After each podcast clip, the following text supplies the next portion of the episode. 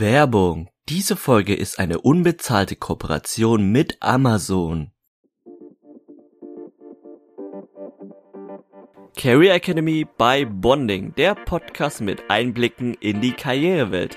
Erlebe Interviews mit spannenden Gästen aus unterschiedlichen Bereichen rund um die Themen Studium und Karriere. Karrierewege für Schülerschaft, Studierende, Absolvierende, Young Professionals und alle sonstigen Interessierten.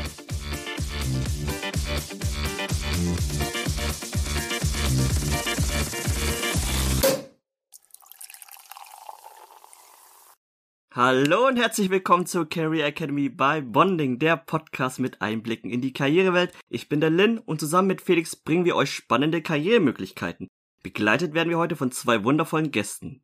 Felix, wer sind unsere Gäste heute und was für ein Infopaket wird für uns und unsere Zuhörerschaft ausgeliefert?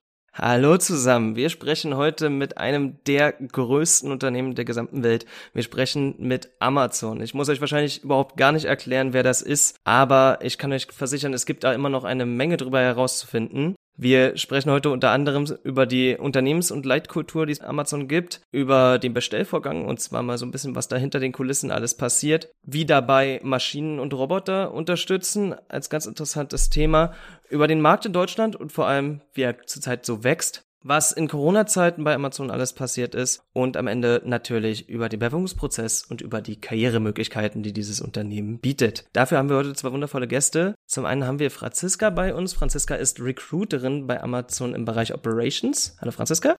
Hallo zusammen, ich freue mich hier zu sein.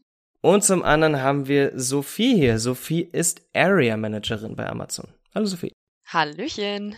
Ich habe es in der Einleitung schon gesagt, eigentlich muss ich zum Unternehmen Amazon gar nicht so ungefähr viel erklären, weil wahrscheinlich ist es jedem bekannt. Ich wollte aber mal kurzen Abriss geben, was es für unglaubliche Weiten da eigentlich gibt. Denn das Ganze ist natürlich ein Online-Kaufhaus, ist aber auch IT-Dienstleister, ist Streaming-Anbieter, ist Logistiker, es macht auch Hardware, macht auch Online-Bezahldienste, Unternehmensberatung und noch x tausend andere Sachen, die man alle hier ewig lang aufzählen könnte. Wir werden uns heute ganz gezielt ein wenig spezialisieren auf das Ganze, fokussieren auf den Bereich, der tatsächlich Online-Versandhandel ist und nicht in jeden x-beliebigen Bereich hier reingehen. Sonst würde die Folge wahrscheinlich ziemlich lang werden.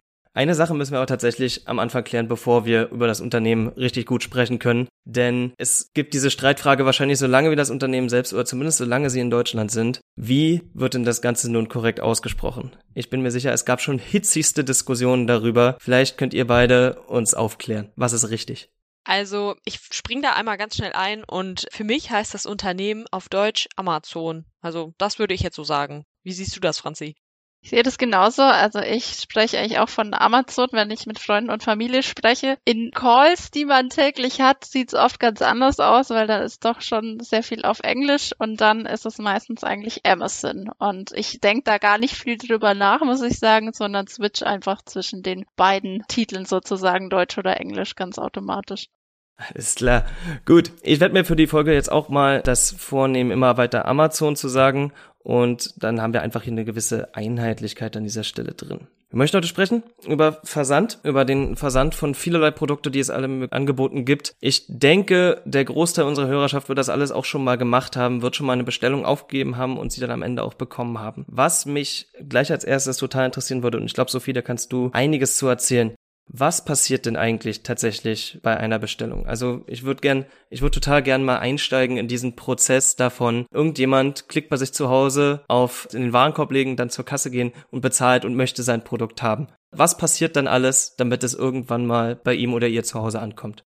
Ja, klar, gar kein Problem. Also ich gebe einfach mal eine ganz grobe Übersicht also du klickst jetzt auf Bestellen. Du möchtest, keine Ahnung, eine Handyhülle bestellen, packst es in deinen Warenkorb und sagst bestellen. Alles klar. Dann schickt das System quasi eine Information an das Netzwerk und sagt, okay, Felix hat jetzt eine Handyhülle bestellt.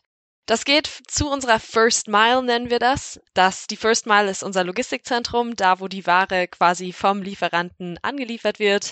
Wir haben Brand Specialists in München sitzen, die machen die ganze Koordination. Alles klar, was lagern wir ein in unseren Logistikzentren? Das wird alles in der First Mile gelagert. Das heißt, ein Paket kommt von einem Lieferanten an, es wird dort received, sagen wir, das heißt quasi in, in das System mit aufgenommen, wird dann eingelagert, wieder ausgelagert, weil deine Bestellung ja bei uns eingegangen ist. Und bei dem Auslagerungs, also nach dem Auslagerungsprozess sozusagen wird es dann verpackt mit viel spannender Fördertechnik zu dem richtigen LKW quasi befördert in dieser First Mile noch in dem Logistikzentrum und von da dann von einem LKW abgeholt und quasi in unsere Middle Mile gebracht. Middle Mile sind unsere Sortation Centers, die sind auch durch Deutschland verstreut. In diesen Sortation Centers wird es dann quasi nochmal auf kleinere Regionen aufgeteilt. Von da geht es dann über in unsere Last Mile. Äh, das sind unsere Delivery Stations, wo sie dann tatsächlich auch von den Fahrern abgeholt werden, die dann auch direkt zu den Häusern hinliefern. Und der Fahrer liefert das dann dir vor die Haustür und du machst die Haustür auf und hast deine Handyhülle. Unglaublich, unglaublich umfänglich. Ich stell's mir bei der Masse an Bestellungen wie einen riesigen Prozess vor. Kannst du vielleicht Hast du grob Zahlen im Kopf? Also vielleicht die Menge an, was deckt so ein, so ein Logistikcenter, also was deckt First, Middle und Last mal ab? Also welche Dimensionen sind das alles? Du meinst, wie viele Artikel gerade wo lagern oder was meinst du genau?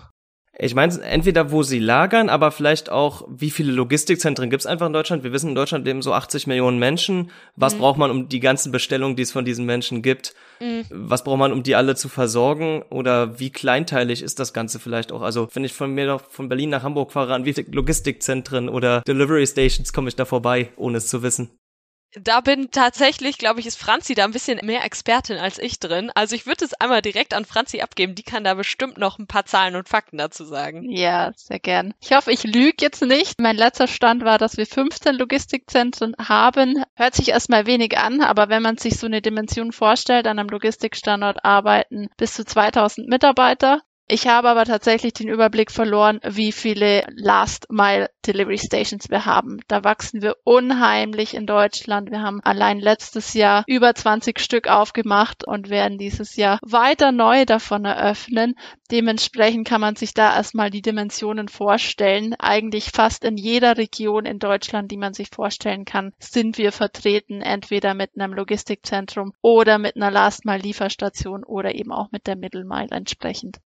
Alles klar. Vielleicht können wir gleich noch ein bisschen eintauchen, an welcher Stelle wir da jetzt noch ein bisschen genauer mal eine, eine Lupe rauflegen. Sophie, du bist Area Managerin in diesem ganzen Kontext. Vielleicht kannst du ja. kurz abreißen, was deine Aufgaben oder an welcher Stelle du in diesem Prozess dein Arbeitsbereich ist und was du da machst.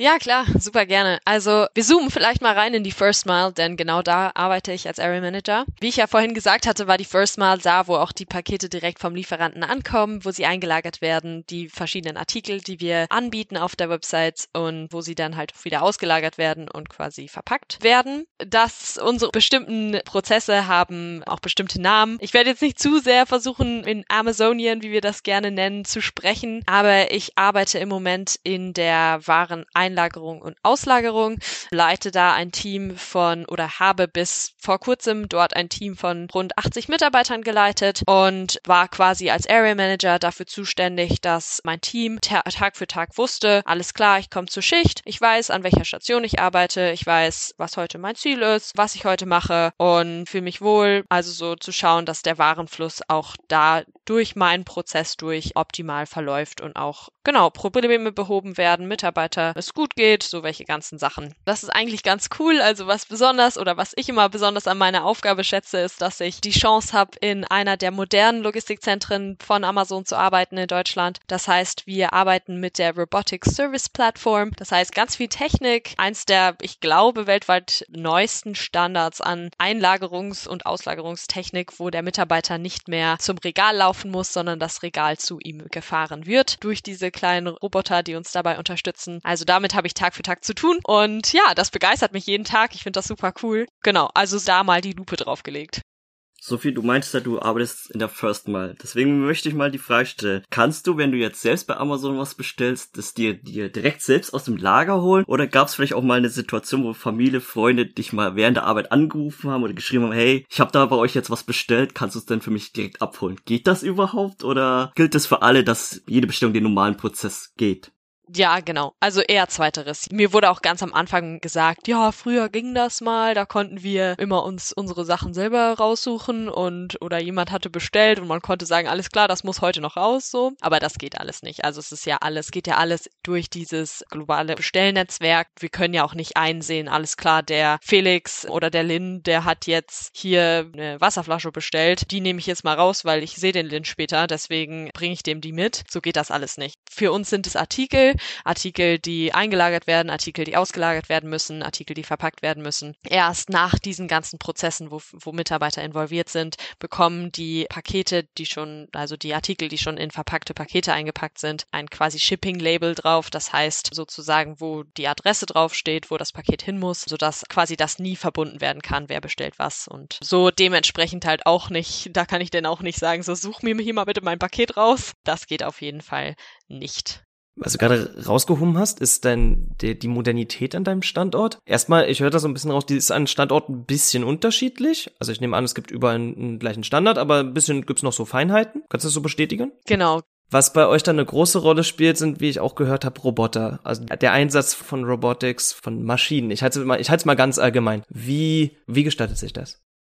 Ja, das ist eine relativ offene Frage. Also im gesamten Logistikzentrum ist viel Robotics unterwegs. Also ob das jetzt beim Annehmen der Pakete oder der Paletten ist, ob das dann in der Warenein- oder Auslagerung ist oder dann halt auch wieder beim Verpacken beziehungsweise Palettisieren von Behältern quasi ist. In verschiedenen Standorten gibt's verschiedene Arten von Technik. Wo ich jetzt war, am Standort in Winsen, beziehungsweise jetzt aber auch hingehen werde, quasi zu einem Standort, der neu eröffnet wird in Bremen. Da haben wir den Luxus, dass wir auf einer Fläche von, lass mich nicht lügen, aber schon 30.000 Quadratmeter ungefähr, die quasi Lagerfläche haben, wo wir auch im Schnitt 30.000 Regale haben werden, die immer wieder von einem Robotern, ich weiß nicht, ob ihr euch das schon mal angeguckt habt, oder es ist wahrscheinlich auch, wenn man das auf Google Google einfach eingibt Amazon Robotics, dann sieht man ganz schnell diese entweder orangenen oder blauen, flachen, sehen fast schon so aus wie so Staubsaugroboter, die quasi auf dieser Fläche immer wieder hin und her fahren, die Regale quasi einmal anheben, so quasi wie so ein kleines Hütchen, dann mitnehmen und zur einzelnen Einlagerungs- oder Auslagerungsstation fahren und damit spart dieses System quasi den Laufweg, der einer der anstrengenderen Aufgaben eines Mitarbeiters bei Amazon war, quasi. Dadurch, dass er dieses Regal schon direkt an die Station fährt und der Mitarbeiter quasi die Ware einfach nur noch einlagern bzw. auslagern muss.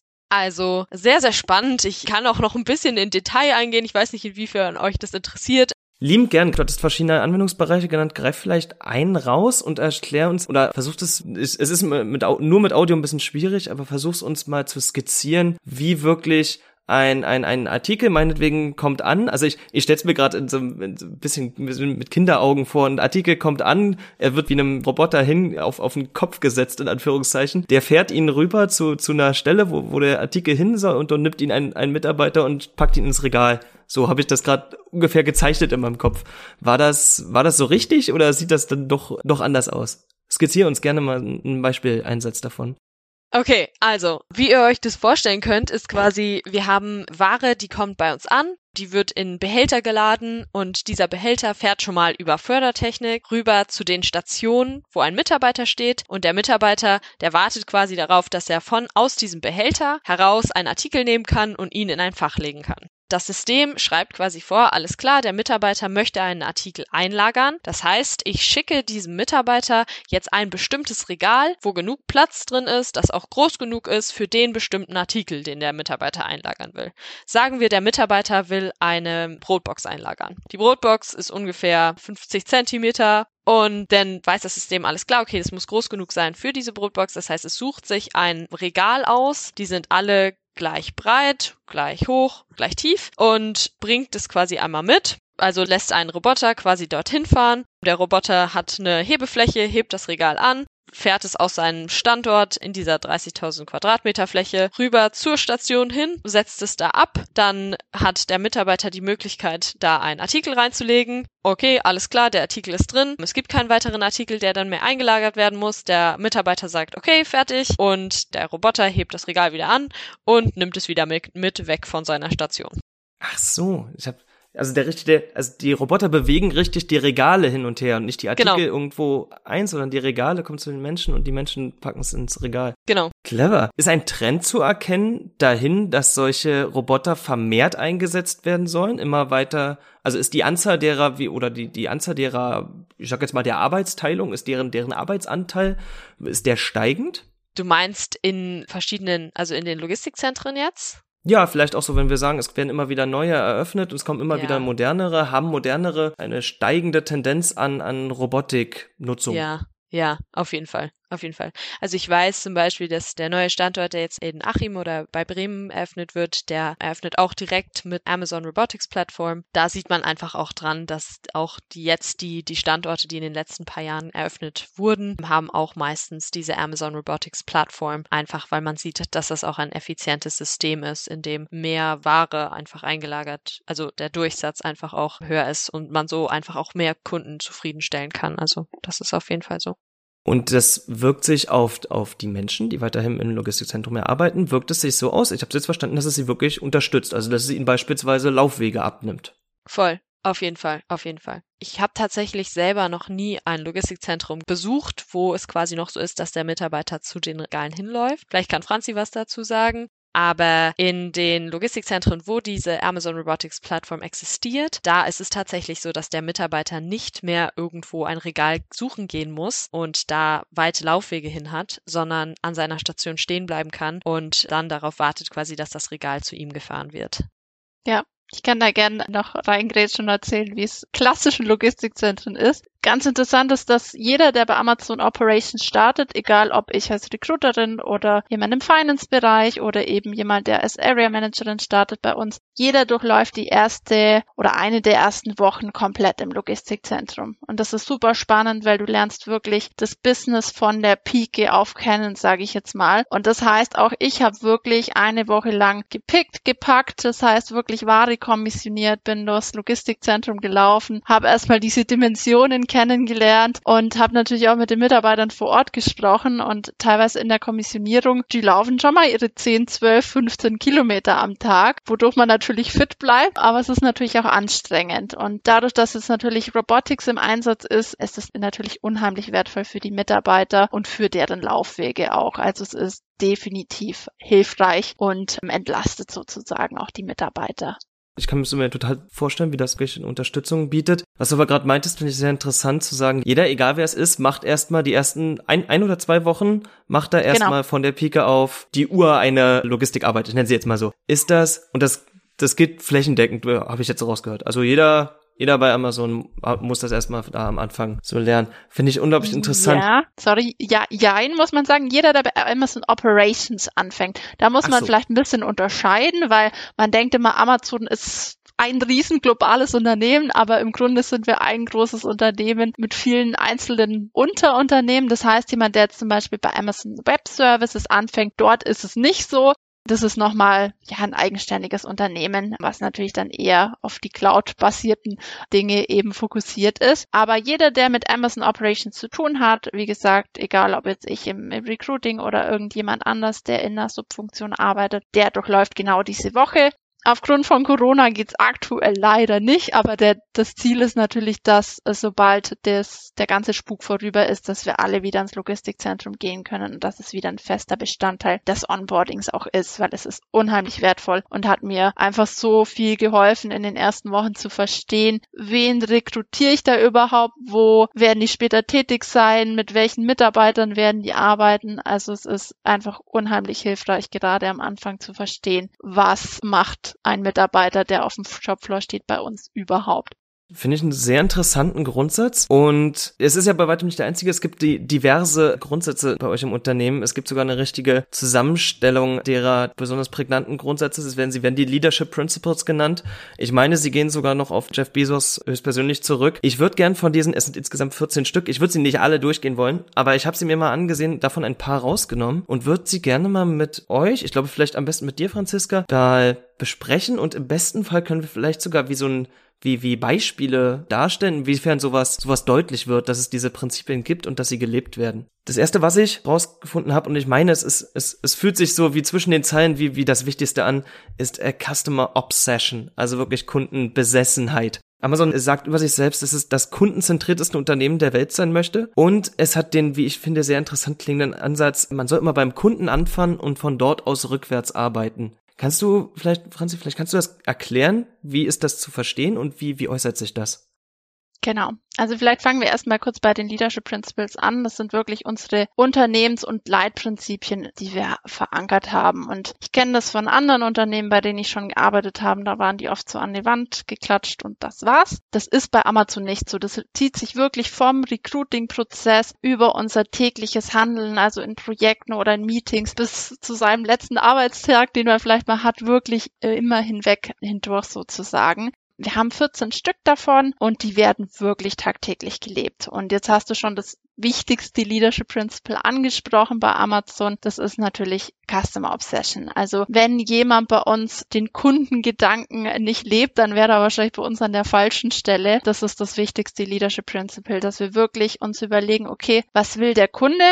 Und wir arbeiten dann wirklich rückwärts, um diese ganzen Prozesse sozusagen zu etablieren, damit wir wirklich kundenorientiert werden. Und wir nehmen da auch wirklich viele Dinge in Kauf. Also es gab wirklich schon Projekte, an denen man gearbeitet hat. Beispielsweise hat Amazon mal versucht, an einem eigenen Smartphone zu arbeiten. Das hat nicht so ganz funktioniert, aber man hat sich überlegt, okay, das könnte für den Kunden wertvoll sein. Also let's give it a go, auch wenn vielleicht andere dahingehend besser sind als Amazon. Aber es ist wirklich so, keine Meile sozusagen für den Kunden ist zu weit. Man überlegt sich ständig, okay, wo können wir im Prozess noch besser werden? Wie können wir dem Kunden den Alltag sozusagen sozusagen noch more convenient, würden wir sagen, gestalten. Beispielsweise, wenn man sich überlegt, bis vor ein paar Jahren ist man klassischerweise immer noch ins Geschäft gegangen, um seine Lebensmittel zu kaufen. Ich mache das bis heute noch, einfach weil ich ein Fan davon bin aber man kann inzwischen seine Lebensmittel online bestellen, ganz bequem über Amazon Fresh oder über Amazon Prime Now, dann ist es wirklich innerhalb von zwei Stunden beim Kunden. Also wirklich dieser Fokus, der Kunde steht im Mittelpunkt, wird bei uns gelebt. Und bei mir im Recruiting ist der Kunde beispielsweise der Bewerber, der im Mittelpunkt steht. Dementsprechend versuchen wir in unserer Abteilung natürlich ständig daran zu arbeiten, dass die Experience für unseren Kunden, also in dem Fall den Bewerber, besser wird. Und das ist einfach der Gedanke, den wir im Unternehmen tagtäglich leben. Finde ich auch wieder sehr interessant. Ich würde mit dem nächsten Prinzip weitermachen. Ich habe noch gefunden, learn and be curious. Also lerne und, und sei neugierig. Was war das letzte, was ihr neu gelernt habt? Wie, das, das wollte ich wissen, das ist mir aufgefallen und das, dann wollte ich so, also ich stelle es mir vor, wie jemandem fällt was auf und es wird von dem, von dem Menschen erwartet, dass er dem nachgeht, dem immer das selbst rausfindet. Ist das so der Gedanke dahinter? Genau. Also bei uns ist es wirklich so kein Stillstand. Wir wollen wirklich Mitarbeiter im Unternehmen, die Lust haben, Dinge voranzutreiben, die wirklich auch Lust haben, sich selbst weiterzuentwickeln. Und deswegen ist es eigentlich wirklich tagtäglich so bei uns, dass man doch mal was hinzulernt. Ich habe jetzt gerade kein passendes Beispiel, aber ich glaube, die Sophie hat wahrscheinlich heute wieder was gelernt, weil sie auch gerade in ihrer Onboarding-Phase ist für die neue Stelle. Ja, auf jeden Fall. Also ich musste gerade echt schmunzeln, als du das Leadership Principle gebracht hast, weil das ist einfach genau die Phase, in der ich mich gerade befinde. Und es ist ja natürlich auch, was aus mir selber rauskommt. Ne? Mir wurde ja auch die Stelle angeboten, ob ich nur nicht Lust habe, bei einem Launch mitzuarbeiten. Und das war auf jeden Fall was, was ich machen wollte, einfach weil ich wusste, dass so viel Neues auf mich zukommt. Und vielleicht sehr, sehr akut im Moment arbeite ich für die Woche in der Nachtschicht, weil ich da mich besonders trainieren lasse auf diese Arbeit mit der Robotics-Fläche. Das heißt, für uns heißt diese Position Amnesty Responder. Das sind die Kollegen, die tagtäglich mit der Robotik zusammenarbeitet, um zu schauen, um sich halt die tagtäglich anfallenden Probleme anzuschauen. Das sind die, die qualifiziert sind, um direkt mit dem Roboter zusammenzuarbeiten und Probleme da zu lösen. Als Führungskraftteam im Management-Team ist natürlich auch wichtig, Leute da zu haben, die sich auch mit der Technik auskennen, sodass Probleme behoben werden können, sollten die Mitarbeiter da mal nicht weiter wissen das Training absolviere ich gerade. Also mein großer Bucket an Learning by Doing wird gerade auf jeden Fall oder beziehungsweise Learn and Be Curious wird auf jeden Fall gerade deutlich ausgeschöpft und es macht mir unglaublich viel Spaß. Das ist unglaublich schön zu hören und es passt, was du sagst, ziemlich gut zu dem nächsten, was ich mir, was ich mir rausgesucht habe. Denn wenn Probleme, die, die gelöst werden müssen, was ist, glaube ich, ich bin sicher in jedem Unternehmen, auch wenn sie sagen, sie hätten keine Probleme, irgendwo gibt's die immer und irgendwas entsteht immer. Bei, bei euch ist es aber so, ihr sagt auch richtig, das ist okay, wenn sowas entsteht. Wir haben einen Bias for Action, also einen Grundsatz, eine, eine Vorgabe zu handeln und dabei immer mit einer, mit einer kalkulierten Risikobereitschaft heranzugehen. Also keine Angst vor Fehlern haben. So würde ich das Ganze mal, mal uminterpretieren. Wie äußert sich das?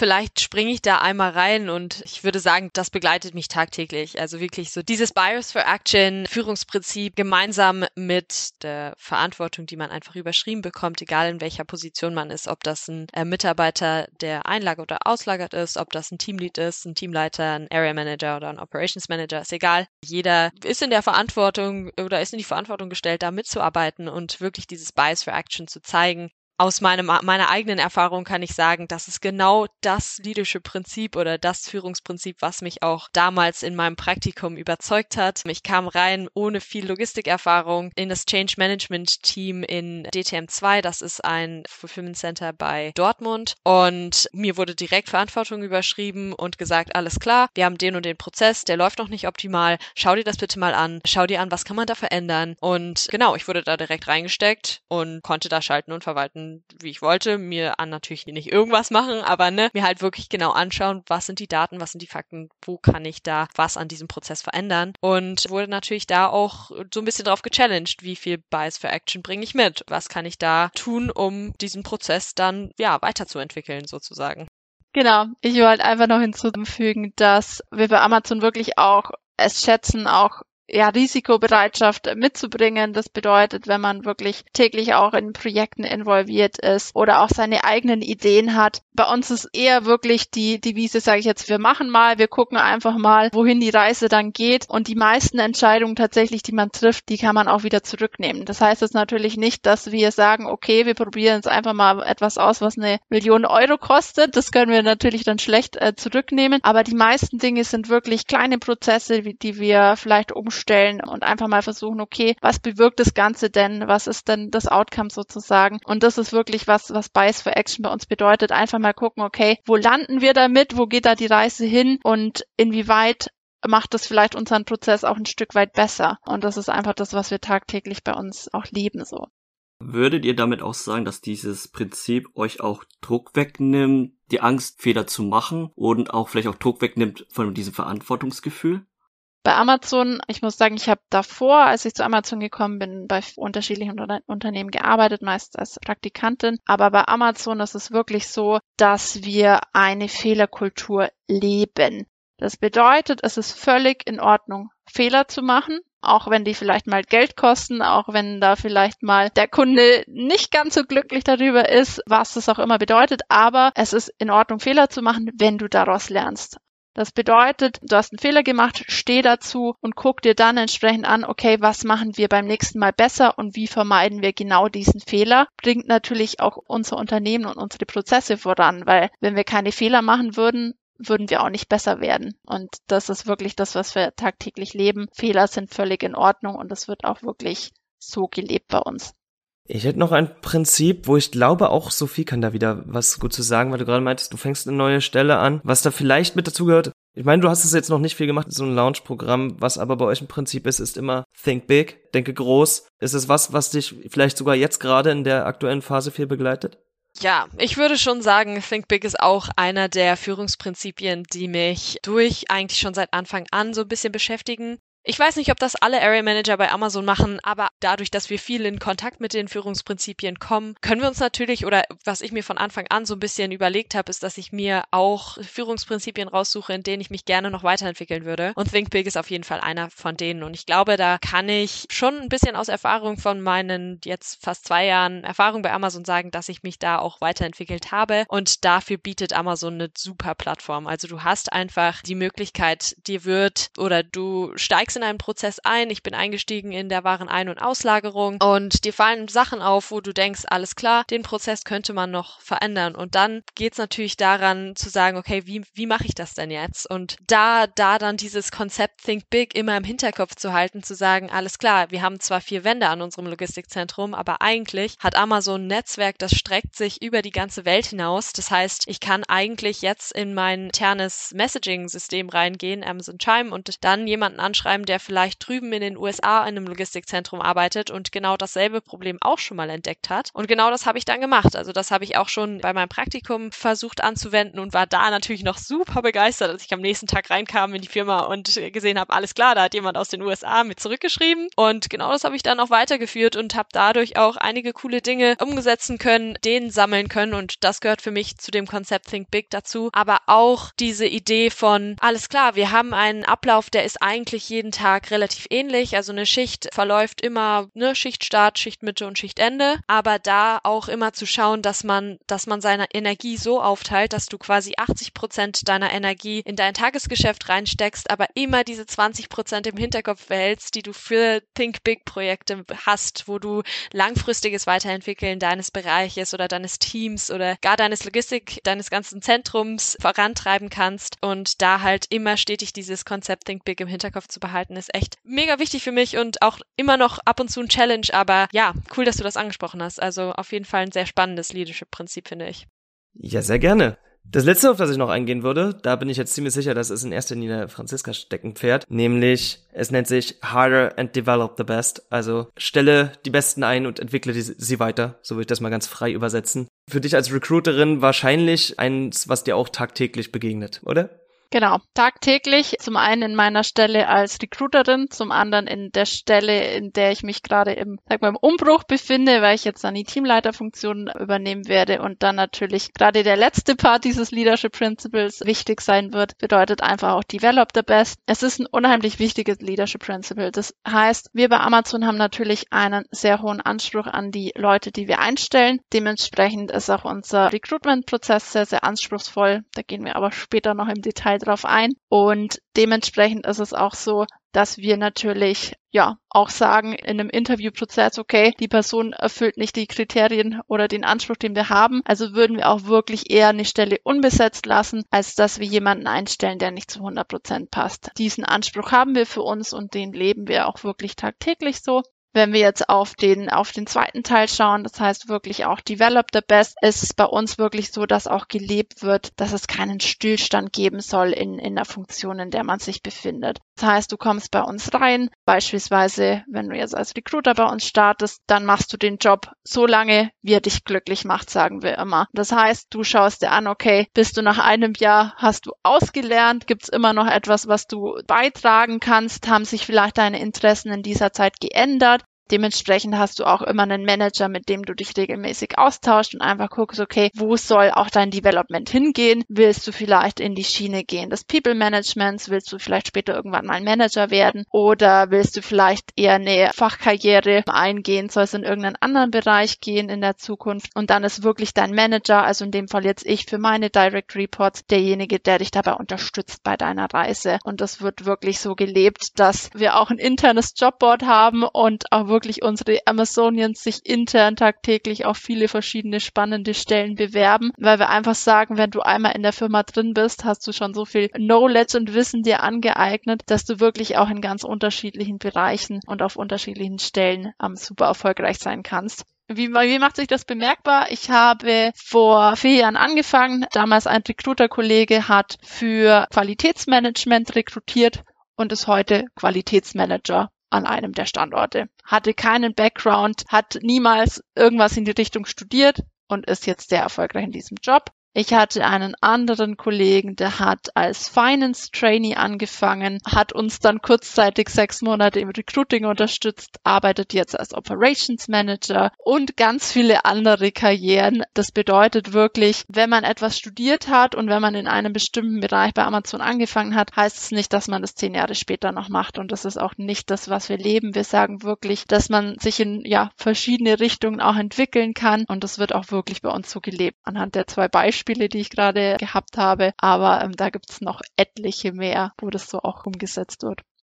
Also ich würde tatsächlich sagen, dass es auch für mich im Logistikzentrum selber als Area Manager ein mega wichtiges Führungsprinzip ist und tatsächlich ein Teil des Jobs, der mir am meisten Spaß macht, wirklich zu schauen, welcher meiner Teammitglieder, also welcher meiner Mitarbeiter kann ich jetzt die Möglichkeit oder haben diese Arbeitsmotivation, machen ihren Job mega gut und wer hat da Potenzial, weitere Aufgaben im Logistikzentrum anzunehmen. Zum Beispiel hatte ich jetzt eine Kollegin, die angefangen hat in der Warenauslagerung Ausbildung hauptsächlich. Dann hat sie angefangen und hat dieses Training gemacht, um mit der, mit der Robotics zu arbeiten und arbeitet jetzt seit kurzem als Trainerin und heißt, sie ist dafür verantwortlich, auch neue Kollegen anzulernen. Und darauf hat man natürlich als Area Manager auch immer einen Blick. Also du sprichst viel mit deinen Mitarbeitern und schaust dir halt an, alles klar, wem kann ich welche Chancen ermöglichen. Ich finde persönlich, das ist einfach, das, das füllt einen auch komplett aus als Area Manager. Also das macht auch echt viel Spaß. Können diese Leadership-Prinzipien, die sind ja aktuell 14 Stück gibt es ja, sind die in Stein gemeißelt oder kann es mal sein, dass weitere dazukommen oder dass auch manche wegfallen können? Ich weiß nicht vor wie vielen Jahren, aber es war bevor ich gestartet habe, wurden die tatsächlich mal umgeworfen. Also da wurden die nicht neu geschaffen, aber es wurden neue hinzugefügt sozusagen, weil man sich natürlich auch nach einigen Jahren anschaut, okay, sind die noch passend? Müssen wir neue Leadership Principles überdenken? Gibt es irgendwas, was wir vielleicht rausschmeißen wollen? Aber die sind auf jeden Fall schon einige Jahre so in Stein gemeißelt. Wer weiß, reden wir in zehn Jahren nochmal, vielleicht gibt es komplett neue. Aber eins ist sicher, Customer Obsession wird sich mit Sicherheit nicht ändern. Gut, dann reden wir jetzt nochmal über eins, über das letzte, was ich genannt hatte. Damit wollte ich gerne weitermachen. Vor allem den Teil Hire the Best über das ganze Recruiting. Wie findet denn Hiring eigentlich bei, bei Amazon statt? Euer Ziel ist, die besten Leute zu finden. Das ist, glaube ich, ganz gut klar geworden. Da wäre jetzt erstmal die simple Frage, was, was sind denn die besten Leute? Was bringen da die Leute im besten Fall mit, um zu euch zu passen? Wir sagen immer der Amazon Spirit, aber das ist natürlich schwer in Worte zu fassen. Bei uns ist wirklich wichtig zum einen die Vorbereitung. Das heißt, wir haben ja gerade über die Leadership Principles gesprochen und dahingehend ist auch unser Recruitment-Prozess ausgerichtet. Das heißt, in alle Interviews, in die du bei Amazon gehst, wirst du auf die Leadership Principles getestet. Jetzt fragt man sich natürlich, okay, ich bin ja noch gar nicht im Unternehmen, wie kann ich darauf getestet werden? Ganz einfach. Du überlegst dir oder du guckst dir alle 14 Leadership Principles an und machst dir Gedanken dazu, okay, wo hast du schon mal Situationen oder Beispiele erlebt in der Vergangenheit, ob das jetzt im Praktikum ist, im Projekt an der Uni, in der Sportmannschaft, da gibt es ganz viele verschiedene Situationen und da überlegst du dir wirklich Beispiele, wo du vielleicht schon mal Ownership übernommen hast oder das Vertrauen eines anderen Kommilitonen oder Mitarbeiter gewinnen musstest, also zum Thema Earn Trust. Das zieht sich wirklich durch durch die Bank und wenn jemand frisch von der Uni kommt und behauptet, ich habe aber noch nicht viel Erfahrung, dementsprechend habe ich keine Beispiele parat, das zählt nicht. Also wirklich diese Leadership Principles, die kann man wirklich mit guter Vorbereitung entsprechend tagtäglich leben oder sich da auch Gedanken dazu machen. Dementsprechend ist zum einen die Vorbereitung super wichtig, aber wir erkennen natürlich auch im Prozess, wenn jemand nicht vorbereitet ist und jemand vielleicht auch nicht unbedingt ins Unternehmen passt. Das würde sich dann wirklich an den Beispielen widerspiegeln, die die Person oder der Kandidat dann eben nennt in unseren Interviews. Das würden wir dann auch rausfinden oder rausfiltern. Wenn man sich jetzt entschieden hat, sich bei Amazon zu bewerben und dann auch noch eingeladen wird zu den Interviews, könnt ihr noch unserer Zuhörerschaft einen Tipp geben oder eine Methode ans Herz legen, wie man sich auf diese Gespräche am besten vorbereiten kann? Ja, wenn ihr euch bei uns bewerben wollt, erster Tipp ist erstmal auf unsere Homepage natürlich zu gehen, auf www.amazon.jobs. Ich habe heute nachgeguckt. Wir haben Stand heute 49.400 Stellen. Das sind natürlich ein paar. Dementsprechend macht es dann natürlich auch Sinn zu filtern und zu schauen, was euch auch interessiert. Der klassische Einstieg bei uns nach einem Hochschulstudium im Operations-Bereich wäre tatsächlich die äh, Funktion, in der auch die Sophie eingestiegen ist. Das heißt, in dem Fall könntet ihr nach der Position als Area Manager oder auf Deutsch betiteln wir es meistens Nachwuchsführungskraft auch suchen und euch dann ganz einfach bewerben. Also wir haben es wirklich auch mal nachvollzogen. Ich habe schon mal von externe Bewerbung eingereicht, um einfach zu sehen, okay, wie schnell sind wir inzwischen. Ihr könnt wirklich innerhalb von fünf Minuten eure Bewerbungsunterlagen hochladen. Wir sind nicht mehr der Meinung, dass ein Motivationsschreiben Schreiben ausschlaggebend ist, sondern vielmehr ist ein wirklich aussagekräftiger CV völlig ausreichend. Dabei einfach alle Stationen aufführen, in denen ihr bisher tätig wart, wirklich alles reinpacken, was wichtig ist. Und dann ist es sozusagen eure Visitenkarte, mit der ihr euch bewerben könnt.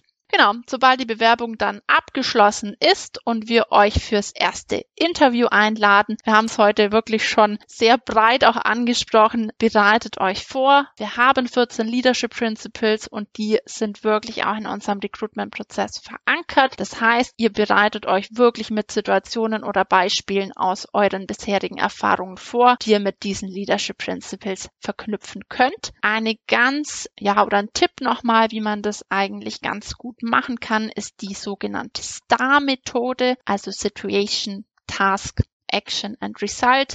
Da findet man online ganz viel Material dazu. Wenn man sich mit, dies, mit, dieser Methode auch auf die Interviews vorbereitet, ist eigentlich genau schon mal die halbe Miete gezahlt, sage ich jetzt mal. Ganz wichtiger Tipp, den ich jedem auch immer ans Herz lege. Seid offen, seid ehrlich, seid neugierig. Ihr habt in den Interviews die Möglichkeit, wirklich mit Amazonians zu sprechen. Stellt da die Fragen, die ihr wissen wollt. Es ist natürlich auch ein gegenseitiges Kennenlernen. Dementsprechend da wirklich auch nicht schüchtern sein und auch wirklich die Fragen loswerden, die ihr wissen wollt. Genau. Das ist es im Kurzverfahren, aber natürlich findet ihr online nochmal ganz viele Infos zu unserem Recruitment-Prozess und auch Tipps und Tricks zur Vorbereitung. Und wenn man bei euch mal im Unternehmen drin ist, wie ist denn so die, die Anfangszeit? Genau, da haben wir vorher schon ganz am Anfang drüber gesprochen. Kommt natürlich komplett darauf an, wo du startest. Müssen ein bisschen unterscheiden. Ich zum Beispiel bin in einer Funktion, die aktuell in Corona-Zeit Homeoffice verfrachtet wurde sozusagen. Spannenderweise hatte ich auch am 1.4. letzten Jahres eine Kollegin, die angefangen hat, zu der Zeit waren wir schon im Homeoffice für zwei Wochen. Das heißt, die hat ein komplett virtuelles Onboarding. Das Schöne ist, dass Amazon das super organisiert hat. Das heißt, der Laptop wurde nach Hause geschickt. Wir haben komplett alles virtuell umgestellt, sodass von der Onboarding Experience jetzt keine Abstriche gemacht wurden. Aber wenn man sich jetzt das klassische Onboarding anschaut, gehen wir mal davon aus, dass Corona bald vorbei ist, dann wäre der erste Tag, ja, wie wahrscheinlich in jedem anderen Unternehmen, man bekommt bekommt Laptop, man bekommt eine Onboarding-Veranstaltung. Das unterscheidet sich jetzt nicht so groß von anderen Unternehmen. Die Wochen danach sind aber super spannend. Jeder, der bei Amazon Operations startet, würde dann eine der ersten zwei Wochen komplett im Logistikzentrum verbringen, da wirklich unsere Prozesse von A bis Z kennenlernen und wirklich genau das Unternehmen von der Pike auch auf auch kennenlernen und verstehen, okay, wo bin ich hier überhaupt gelandet und aus was besteht das Kernbusiness. Dann ist es so, dass bei uns jeder einen Einarbeitungsplan bekommt. Das heißt, der Manager ist dafür verantwortlich, diesen auch ausgefüllt zu haben und diesen auch parat gestellt zu haben vor dem ersten Arbeitstag des Mitarbeiters. Und da steht dann genau auch nochmal drin, was den neuen Mitarbeiter die ersten Wochen auch erwartet. Jetzt ist es natürlich jetzt wieder darauf zurückzuführen, okay, in welcher Abteilung starte ich, aber eine weitere grundlegende Woche, die auch jeder bei Amazon Operations durchläuft, ist unser AD1. Das ist ein Training, wo man erstmal Amazon als Unternehmen kennenlernt. Also AD1 steht für Amazon Day One. Das heißt, es sind fünf Tage, wo sich verschiedene Unternehmensbereiche, Funktionen vorstellen und wo man auch wirklich aktiv dann an Workshops beteiligt ist und auch ganz verschiedene andere Neustarter aus ganz Europa kennenlernt. Ich damals hatte noch die Möglichkeit, das wirklich auch on-site zu machen. Da sind wir damals nach Luxemburg gereist und habe so viele verschiedene tolle Menschen aus ganz Europa kennengelernt. Das ist mir bis heute in, in bester Erinnerung geblieben. Dementsprechend, ja, hoffen wir, dass das auch bald wieder alles wie geplant vor Ort in Luxemburg stattfinden kann. Genau, und klassischerweise ab der dritten Woche geht's dann mit der Einarbeitung in den Job los. Je nachdem, wo ich starte, bin ich entweder am Logistikzentrum gemeinsam mit meinem Buddy, den ich assigned bekomme. Das ist jemand, der in derselben Funktion arbeitet wie ich und der mich erstmal die ersten Wochen in die Funktion sozusagen einführt, den ich begleite im täglichen Arbeitsleben und dann einfach von dieser Person lerne. Genau dasselbe, wenn ich jetzt als Recruiterin starte, habe ich auch einen Buddy und den shadow ich dann die ersten Tage. Das bedeutet einfach, dass man gemeinsam in Calls reingeht und einfach mal sich anguckt, wie ist denn der, der Job des Recruiters sozusagen aufgebaut. Und so ist es eben auch in anderen Funktionen, die man bei Amazon startet. Jetzt angenommen, ich habe Interesse an eurem Unternehmen und ich finde das alles interessant, habe jetzt vielleicht sogar diese Podcast-Folge gehört, aber kann mir zum Beispiel sowas wie ein Logistikzentrum immer noch nicht so richtig vorstellen. Gibt es denn eine Möglichkeit, dass ich mir das mal ansehe? Diese Möglichkeit gibt es. Ihr geht einfach auf www.amazon www.ccc.de slash virtuelle Touren. Und auf dieser Homepage könnt ihr euch registrieren für eine unserer virtuellen Touren. Das ist ganz cool, weil das ist auch ganz neu. Wir haben das erst gelauncht vor, ich glaube, zwei Monaten. Das bedeutet, natürlich gab es vor Corona-Zeiten auch Touren, die ihr vor Ort machen konntet, aber dann kam Corona, hat uns einen Strich durch die Rechnung gemacht. Und jetzt könnt ihr euch wirklich für virtuelle Touren anmelden. Das heißt auch komplett entspannt. Ihr könnt es von zu Hause aus machen, findet mindestens einmal wöchentlich statt und ihr bekommt dann wirklich live Einblicke in unser Logistikzentrum. Ich habe das auch vor ein paar Wochen gemacht, weil es mich einfach interessiert hat, wie das Ganze organisiert wird und das Ganze hat gestartet am Standort in Rheinberg, da war die Willkommenssession, dann wurde auch mal rübergeschaltet nach Winzen an den Standort, da wurde uns dann die Robotics-Technologie vorgestellt. Also super interaktive Session und hat nochmal echt Spaß gemacht, einen kleinen Refresher sozusagen zu bekommen, weil dann, ich war ja dann doch schon über ein Jahr nicht mehr an den Standorten. Deswegen hat das echt Spaß gemacht und bietet auch Leuten, die jetzt noch keine Erfahrung mit Amazon haben, eine tolle Möglichkeit, dort mal einen Einblick zu gewinnen, auch in Corona-Zeiten. Und vielleicht als kleines Extra und persönliche Verbindung, wie Franzi ja schon gerade gesagt hat, der, es gibt auch einen kleinen Einblick in das Logistikzentrum in Winsen, genau da, wo ich früher gearbeitet habe. Das heißt, wenn ihr euch das jetzt noch nicht so gut vorstellen könnt von dem, was ich heute erzählt habe, ihr aber trotzdem Bock mal drauf habt, so euch das ein bisschen genauer anzugucken, dann schaut auf jeden Fall bei diesen virtuellen Touren vorbei. Da sind auch ein paar von meinen Mitarbeitern drauf. Das ist richtig, richtig cool. Also ja, kann ich euch nur ans Herzen legen. Super. Dann würde ich sagen, wir bewegen uns langsam Richtung Ende der Folge. Ich würde noch ein paar Fragen gerne aber so ein bisschen, die sind so ein bisschen bunt zusammengewürfelt. Die können wir auch relativ kurz beantworten. Ich wollte gerne noch einfach mit drauf eingehen. Welche Rolle spielt Weihnachten bei euch in der Arbeit? Ist das, ich stelle es mir tatsächlich ein bisschen vor wie Ausnahmezustand Zeit. Ja, ich kann davon ein Liedchen singen. Weihnachten macht sehr viel Spaß bei Amazon. Wir nennen Weihnachten nicht Weihnachten, sondern Peak, weil wir da auch natürlich, wie du es auch gerade schon angesagt hast, einer der höchsten Bestellvolumen über das ganze Jahr verteilt haben. Genau, das heißt, für die Mitarbeiter ist es, also für, für alle Mitarbeiter bei Amazon ist es nicht die leichteste Zeit, einfach weil wir super viel zu tun haben. Aber das Unternehmen versucht wirklich die Zeit auch so schön wie möglich zu gestalten und das klappt auch sehr, sehr gut. Also mir macht die Weihnachtszeit bei Amazon super viel Spaß. Ich habe jetzt schon drei Peaks hinter mir und das ist auch wirklich wirklich, also erstens schweißt es das Team einfach komplett nochmal zusammen und zweitens hast du jeden Tag einfach eine kleine Aktion, auf die du dich freuen kannst. Jetzt während, während Corona wurden trotzdem Süßigkeiten ausgeteilt oder es gab mal irgendwie einen Stand oder so, wo man sich was holen konnte oder lustige Bilder, Challenges oder sowas. Wir machen schon sehr viel, um diese Weihnachtszeit so aktionsreich wie möglich zu gestalten und das, das macht einfach Spaß, zu der Zeit da zu arbeiten, genau. Vielleicht kann ich noch einen kleinen Schwank erzählen aus meiner Anfangszeit bei Amazon. Im ersten Jahr gab es die Möglichkeit, als Santas Helper zu arbeiten. Das bedeutet, wir haben wirklich im Dezember drei Tage lang uns auf eine Mission begeben sozusagen. Und zwar haben wir Pakete ausgefahren. Es war ein spezielles Projekt, wo wirklich auch Mitarbeiter, die das sonst eigentlich nicht machen, beispielsweise Recruiter, konnten sich dafür anmelden. Und es war super spannend. Wir sind drei Tage lang, haben wir einen eigenen Van bekommen, haben natürlich eine Einarbeitung bekommen und ja, sind dann munter drauf los und haben die Pakete zum Kunden gebracht. Das hat auch nochmal super viel Spaß gemacht. Wir waren tatsächlich auch, ja, nicht ganz verkleidet, aber wir hatten ein bisschen was auf dem Kopf, also Nikolausmützen und haben den Kunden so ein Lächeln auf das Gesicht gezaubert und da erinnere ich mich auch immer sehr gern zurück. Das war eine meiner Erfahrungen in der Weihnachtszeit. Klingt unglaublich schön, muss ich sagen. Wenn man sich euer Logo genauer betrachtet, dann sieht man so einen gebogenen Pfeil unter dem Wort Amazon. Was hat dieser Pfeil für eine Bedeutung und wieso sieht man den überall auf jedem Paket, wenn man was bei Amazon bestellt? Also der Pfeil unter dem Amazon-Namen verbindet ja das A mit dem Z. Das heißt, es ist wie das quasi Unternehmen einfach aufgestellt ist. Man kann von A bis Z alles was man sich wünscht, kaufen bei Amazon. Und gleichzeitig, also ich könnte mir jetzt schon vorstellen, dass der Amazon Smile mega wichtig ist und äh, wir einfach durch dieses kundenorientierte Arbeiten halt wirklich versuchen, so vielen Kunden wie möglich ein Lächeln aufs Gesicht zu bringen. Und ich weiß nicht, ob ihr das kennt, aber ich liebe dieses Gefühl von, oh, da steht wieder was vor meiner Tür, wie aufregend. Ich habe jetzt ein Paket bekommen. Vielleicht ist es auch, weil ich einfach nicht so super krass viel bestelle, aber mir zeichnet es tatsächlich immer ein kleines Lächeln auf, aufs Gesicht, wenn ich so ein Amazon-Paket vor der Tür stehen habe. Und ja, ich glaube, das spiegelt es einfach da auch wieder. Super. Ein erstes Thema wollte ich noch gern ansprechen. Das ist, ich will es hier nicht groß breit auffächern, aber gerne, dass ihr mal kurz einfach ein bisschen was dazu sagt. Medial große Aufmerksamkeit hat Amazon bekommen, ist schon ein paar Jahre her. Das Arbeitsbedingungen manchmal ein bisschen ich weiß nicht, Mitarbeiter unfreundlich sind. Es ging, wenn man genauer nachschaut, es ging teilweise um Toilettennutzung, um Anpassung an die Physis, um Befristung und alles. Ich, ich denke mal, ihr habt die, die ein oder anderen Vorwürfe vielleicht mitbekommen. Habt ihr sie mal selbst auch erlebt? Also aus eurer eigenen Erfahrung könnt ihr da irgendwas von nachempfinden?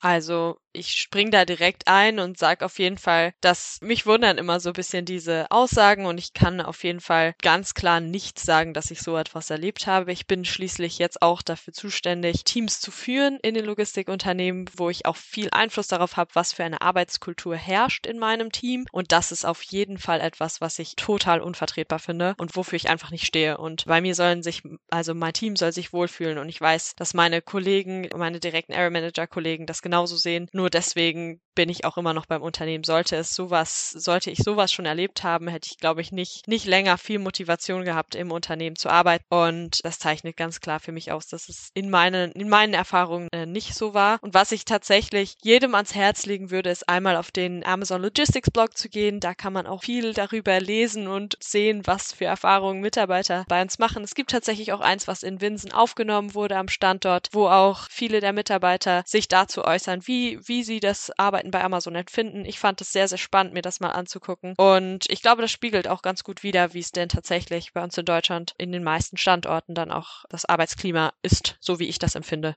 Franziska, wie siehst du das? Genauso sehe ich das. Das bedeutet, ich bin natürlich nicht tagtäglich an den Standorten unterwegs, aber bin aufgrund meines Jobs dann doch sehr viel unterwegs gewesen vor Corona-Zeiten, habe viele Standorte kennenlernen können, habe super viele tolle Kollegen in ganz Deutschland und Europa kennenlernen können. Und es gab nie eine Situation, wo ich mir jemals gedacht hätte, oh Gott, das geht ja gar nicht oder hier sind die Arbeitsbedingungen irgendwie schlecht. Man muss schon sagen, dass wirklich jeder Standort, an den man reinkommt, auch nochmal einen anderen Spirit hat. Man merkt wirklich diese Kollegialität, diese Zusammenarbeit. Es ist auch teilweise so in den Kantinen. Es wird auch wirklich kein Unterschied gemacht, ob jetzt ein Versandmitarbeiter dort in der Kantine steht oder unser Standortleiter. Jeder wird wirklich genau gleich behandelt und bei uns spielt wirklich auch das Level oder die Seniorität wirklich nur die zweite Rolle. Und das ist auch wirklich das, was, was gelebt wird im Unternehmen. Und ich habe keinerlei eigene Erfahrung gemacht, wo ich jetzt sagen würde, ich habe irgendwas erlebt, dass jemand nicht gut behandelt wurde.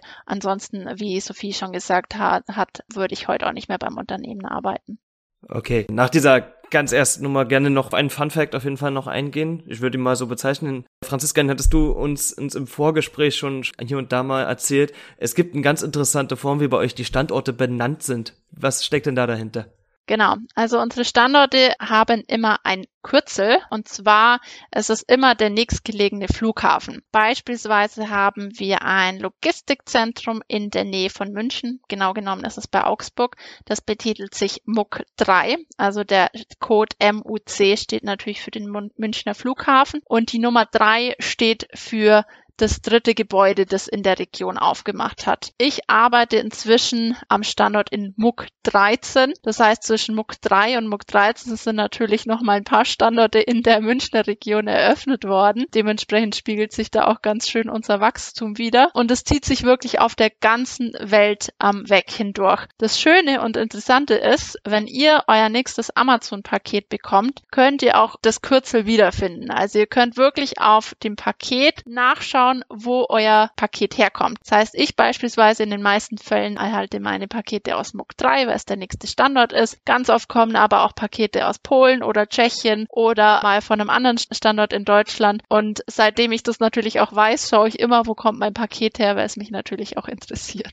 Sehr gut. An dieser Stelle würde ich gern auf unser Endformat überweisen. Wir machen mit all unseren Gästen ein Format, in dem wir ihnen 60 Sekunden lang die Zeit geben, ihr eigenes Unternehmen noch einmal bestmöglich darzustellen. Unsere Promo-Minute, wir hatten es am Anfang mit euch schon besprochen. Wenn ihr beide bereit seid, gebt mir gerne mal kurz einen Daumen hoch und dann würde ich sagen, ich schaue zu Lin, dass er die Zeit nimmt und ansonsten würde ich sagen, ich zähle kurz runter und dann beginnt die Promo-Minute für Amazon in 3, 2, 1, los.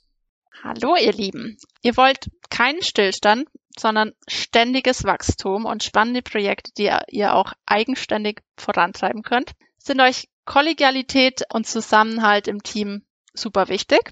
Ihr sucht tolle Karrieremöglichkeiten und ihr wollt auch international tätig sein. Noch dazu könnt ihr euch mit unseren Leadership Principles und unserer Unternehmenskultur identifizieren.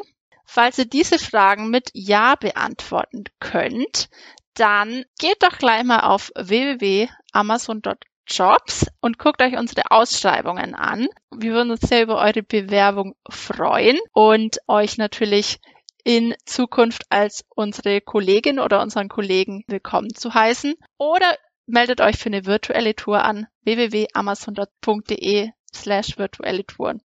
Oh, das war perfekt. Das war wirklich eine ganze Minute. Also Chapeau an dich. Also du kannst auf jeden Fall Amazon sehr gut in eine Minute pitchen. Wie kann man dann mit euch noch in Kontakt treten? Mm, am besten eigentlich über LinkedIn, über Xing. Das sind die Plattformen, die wir tagtäglich nutzen. Das heißt, ihr könnt mich natürlich anschreiben als Recruiterin. Freue mich da über jede Nachricht. Ich bin Franziska Freuding. Da gibt es tatsächlich auch nur eine Person mit diesem Namen auf LinkedIn. Von dem her werdet ihr mich da auf jeden Fall finden und könnt mich einfach adden oder mir eine Nachricht schreiben. Genau. Und wollt ihr mehr wissen über die Arbeit im Logistikzentrum oder als Area Manager? Ich bringe ein bisschen Erfahrung mit. Also wenn ihr mich auf LinkedIn sucht unter Sophie Deden, ich weiß jetzt nicht, wie viele Sophie Deden es erst gibt, aber ne, ihr könnt das versuchen. Schreibt mich auch gerne an und ich erzähle euch ein bisschen mehr dazu. Super, vielen Dank. Das hört sich ja super an. Damit endet leider heute unsere Folge schon. Ich bedanke mich ganz herzlich an Franziska und Sophie für eure Zeit und dass ihr uns spannende Einblicke gegeben habt in Amazon, eines der größten Unternehmen weltweit. Es hat uns sehr viel Spaß gemacht. Wir hatten eine gute Zeit zusammen. Wir hören uns wieder in zwei Wochen und ich, mir bleibt nur noch zu sagen, tschüss, wir hören uns. Tschüss. Tschüss. Tschüss. Danke, dass du bei der Career Academy vorbeigehört hast. Wenn du Wünsche, Feedback oder Fragen an uns hast, schreib uns eine Mail an podcast.bonding.de oder via Instagram at bonding.ev. Bonding, erlebe, was du werden kannst.